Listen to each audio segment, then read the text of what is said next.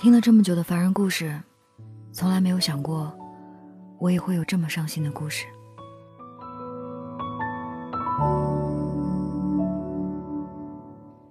九年前的一个夏天，匆匆一面，你与我结缘。你个子不高，人也很瘦。往后的日子里，我们每天都在聊着短信，从早安到晚安，每天都像泡在蜜罐里。我还记得那时你追我的时候，我因为一点小事儿就和你吵着要分手。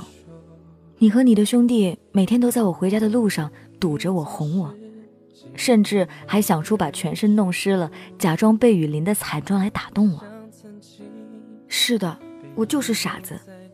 我感动到了，你牵过我的手，六月的夏天，你的手如此冰冷。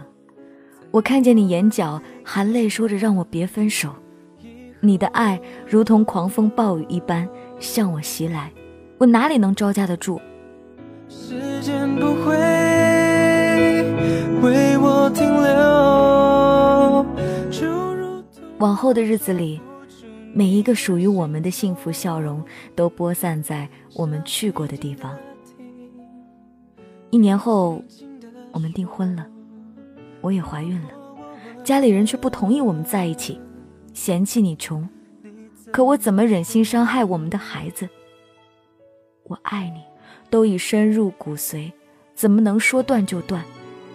当时父母绞尽脑汁，用尽一切办法让我打胎离开你。我闹，我绝食，我自杀，我不停的哭。后来父母被我伤透心。说只要我跟你在一起，就没有他们这个父母。可我还是要跟你在一起。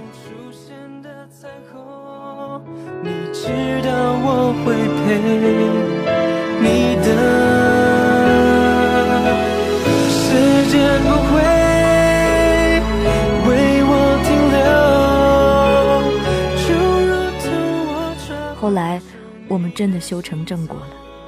当我躺在手术台上。听到孩子的声音，我哭了。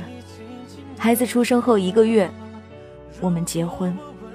我们结婚那天，我真的好丑啊，你却说我是最美的，真的好幸福。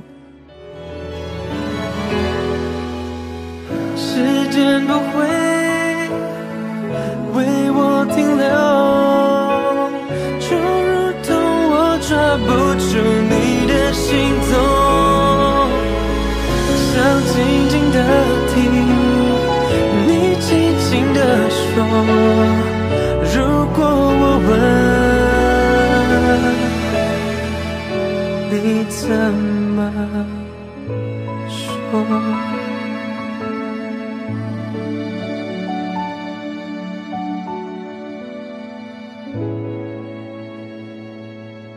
我多希望我们能一直幸福下去。可是天不与人愿，结婚后的第八年，你却狠狠的伤害了我。你出轨了。我还记得那天是初九，一直以来，我认为那是我的幸运数字。你、我、孩子的生日，我们的结婚纪念日都是九月。那天醒来，看见你和别人发微信，那种温暖暧昧的话，都是你我专属的。可是你却和别人说的毫无保留，于是我哭着问你们，到哪一步了？你说该发生的都发生了。那时我的天塌下来了，撕心裂肺。你说爱他比爱我多，你说他能做到的事儿，我做不到。我又哭又痛又笑。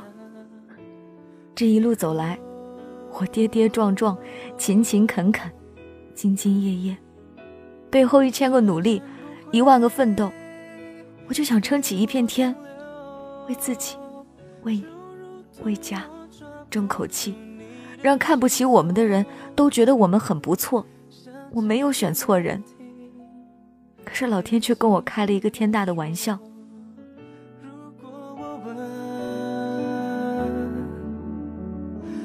怎么说？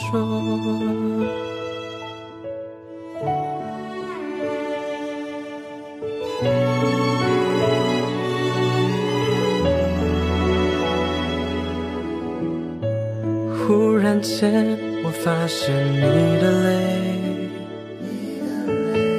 闪烁着一种安静的节奏。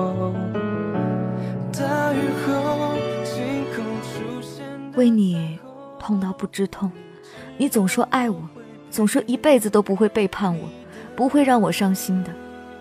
一辈子太长，谁又能说到做到呢？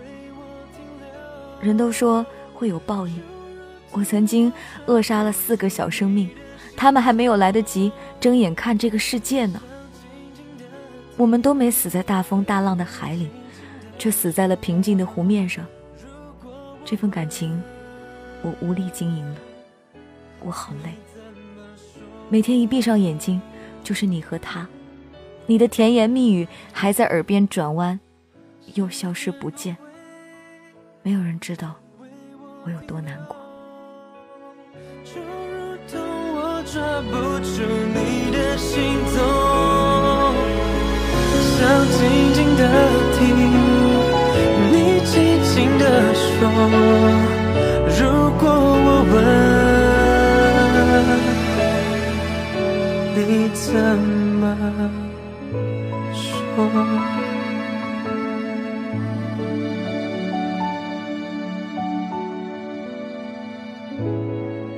这里是凡人故事，感谢这位朋友分享他的凡人故事。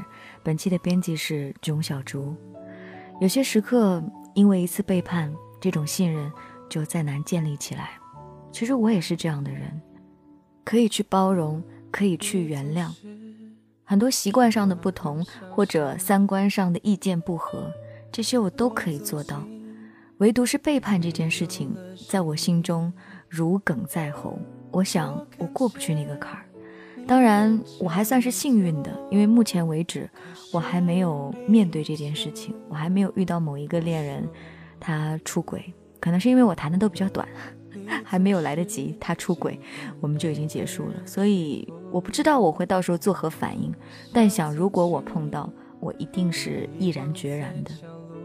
我只想告诉你，这件事情没有对的选择还是错的选择，都看你。而之前我们也专门写过一篇关于出轨的文章，在我的订阅号 DJ 白雪，我也在底下征集了很多听友的意见。我会告诉大家，关于出轨的行为，你选择原谅还是不原谅，都是一种选择，没有对错。选择原谅的人，就请你把一切都抛诸脑后，不要再计较，忘了他，才能过好。选择不原谅的人，尽管不原谅，但也要让自己过得了这个坎儿。所以，人生不管哪一个路走都很不容易。只要你选择了一条道走到黑，那便是你的选项。在你的爱情当中，我并不知道你要追寻什么，但是一定有一个你恪守的原则。我希望那个原则起码可以让你变得不卑微，起码还拥有自我，便足够了。在爱情的同时，也要记得爱自己。这里是凡人故事，分享每一个平凡人的爱情故事。他们或许不是电视剧里面的起承转合，或许没有那么多浪漫的情节，但是我觉得平凡人的小心思就挺浪漫的呀。你知道我会陪你的。时间不会为我停留，就如同我抓不住你。你可以通过 DJ 白雪的微信订阅号加到我的微信，上面直接可以给我投稿。呃，我的订阅号上也有很多我写的专栏，还有我们听众的故事，每天都会推送一篇。你现在加我的订阅号，大概能看到之前的几百篇。也特别感谢各位可以跟我建立一个联系。今天的凡人故事，依旧感谢本期的智囊团成员钟小竹。明天继续来给你讲故事。为我停留，就如同我抓不住你的行